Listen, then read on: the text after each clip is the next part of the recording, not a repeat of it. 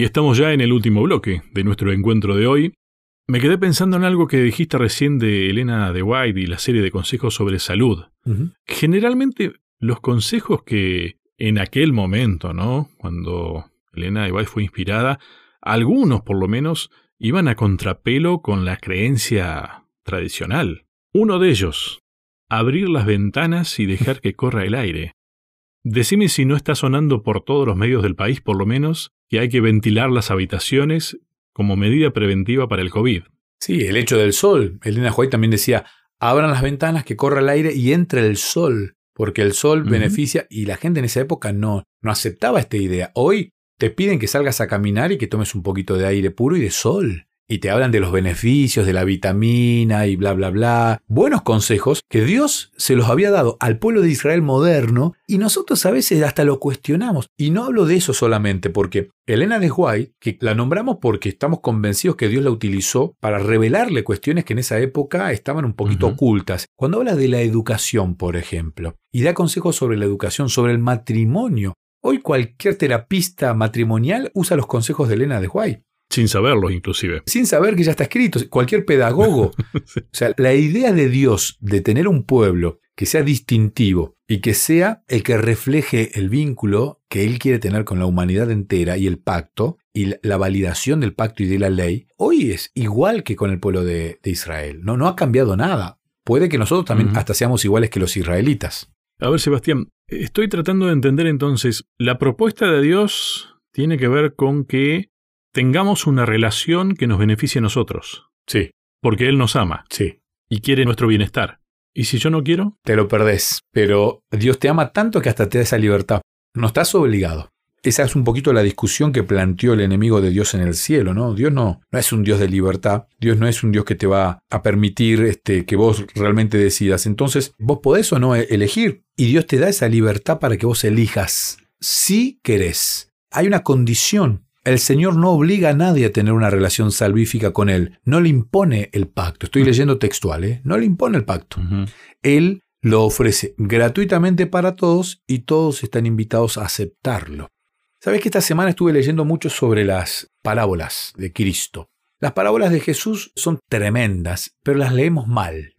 Y las leemos mal porque la leemos año 2021 y la leemos uh, mira qué lindo esto, acá nos quiere decir, y hasta nosotros queremos interpretar lo que Cristo quiso decir, cuando en realidad, cuando uno trata de, de volver al momento y sentarse enfrente de Cristo, año 31, 32 de la era cristiana, y uno mirar alrededor, es difícil el ejercicio, pero si uno mira alrededor, uno entiende otras cuestiones. Por ejemplo, cuando él habla de la parábola de la viña, que un hombre salió a buscar obreros y a los primeros le dijo, les voy a pagar un denario o le voy a pagar el jornal. Vamos a ponerle dos mil pesos. Bueno, necesito cinco empleados, le voy a pagar dos mil pesos al día. Bien, aceptan. Al mediodía había más trabajo y fue de vuelta a la plaza y buscó más. Y lo llevó y le dijo, les voy a pagar el día. Fueron más a trabajar. Y ya a las 3 de la tarde, 4 de la tarde, fue a buscar más empleados. Se trabajaba hasta las 6 de la tarde. Volvió y cuando terminó, le dijo al contador de la empresa, le dijo, pagales a todos el día completo.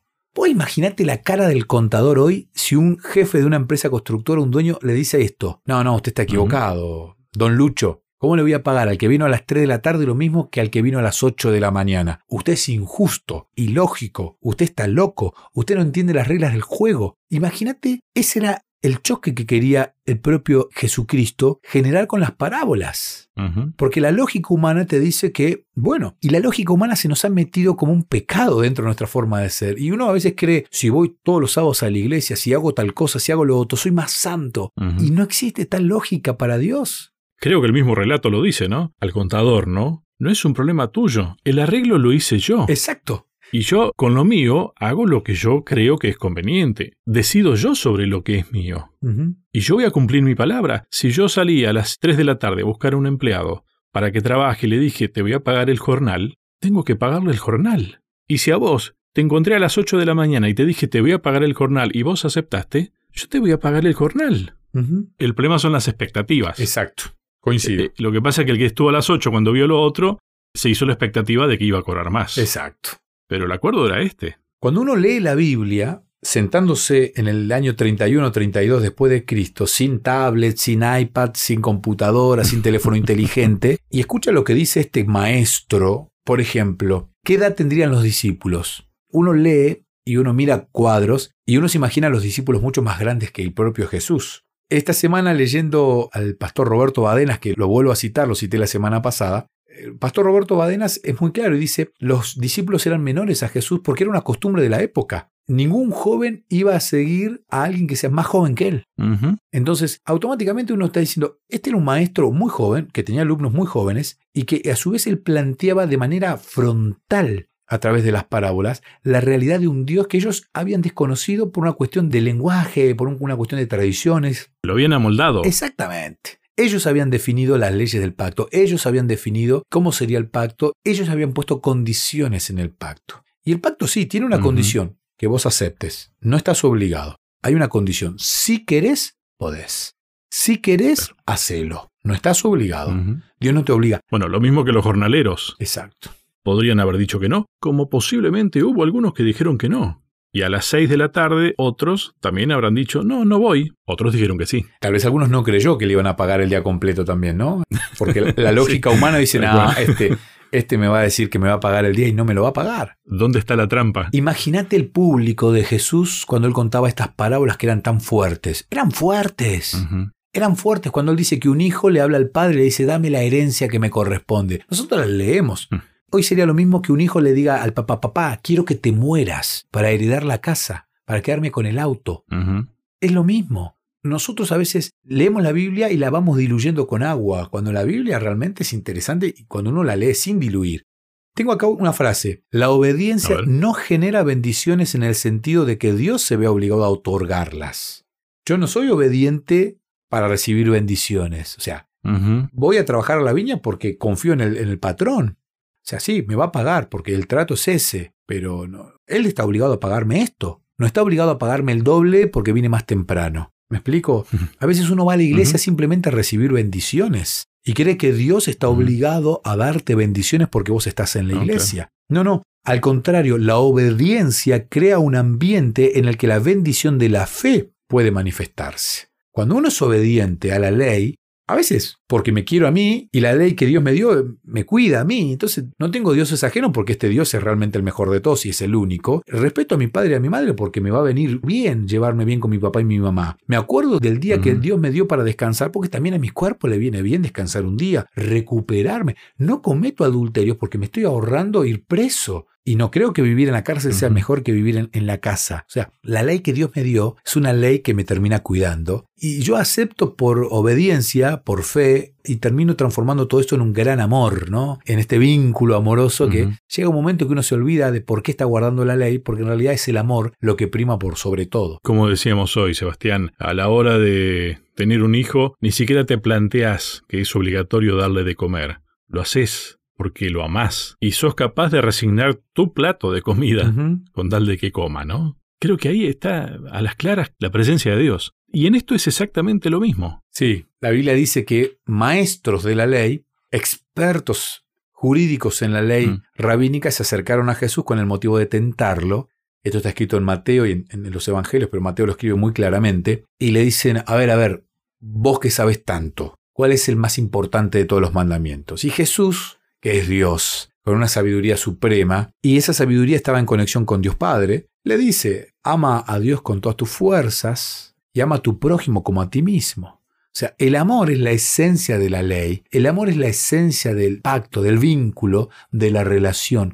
Cuando hay amor, nosotros amamos la radio, amamos el, micrófono, la comunicación, la amamos. Dios nos ha no sé cómo decirlo, nos ha dado el don del amor hacia esto y, amamos el estudio de la Biblia, pero acá se nos mezclan dos grandes amores y para nosotros esto que estamos haciendo, yo diría que nos pagan por hacer esto, ¿no? Pero casi que no es trabajo para mí, ¿no? Porque estoy haciendo lo que me gusta, lo que amo. Sí, y esa es la propuesta de Dios, ¿no? Que ese estilo de vida, esas pautas de vida que Él te propone, sean justamente eso, ¿no? Disfrutables.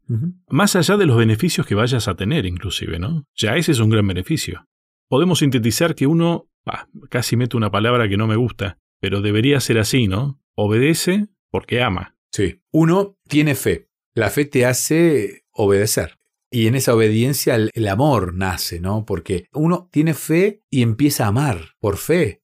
Y es obediente por fe. Y es amoroso por fe. Claramente la fe va primero porque sin fe no podemos creer en Dios, pero el tener fe genuina nos hace ser obedientes por amor. Yo no sé si uno es obediente porque ama o ama porque es obediente, no sé cuál está primero de los dos. Yo sé que la fe te hace conocer a Dios y te hace aceptar ese pacto. Que Dios lo tiene por amor, ¿eh? porque Dios no tenía ninguna necesidad con nosotros, digamos, pero el amor lo movió para generar este pacto que hoy nos ofrece Casi que nosotros no ponemos nada en el pacto, lo hace todo Dios. Simplemente nos da la posibilidad de elegir. Y si uno dice que sí, se ve beneficiado por un montón de cuestiones y sobre todo por la vida eterna. Tanto el querer como el hacer, por su buena voluntad. Exacto. ¿Y para qué? Para mostrarles a otros ese amor de Dios. Pero que lo tienen que ver en nosotros. Exacto. Nos tiene que impregnar.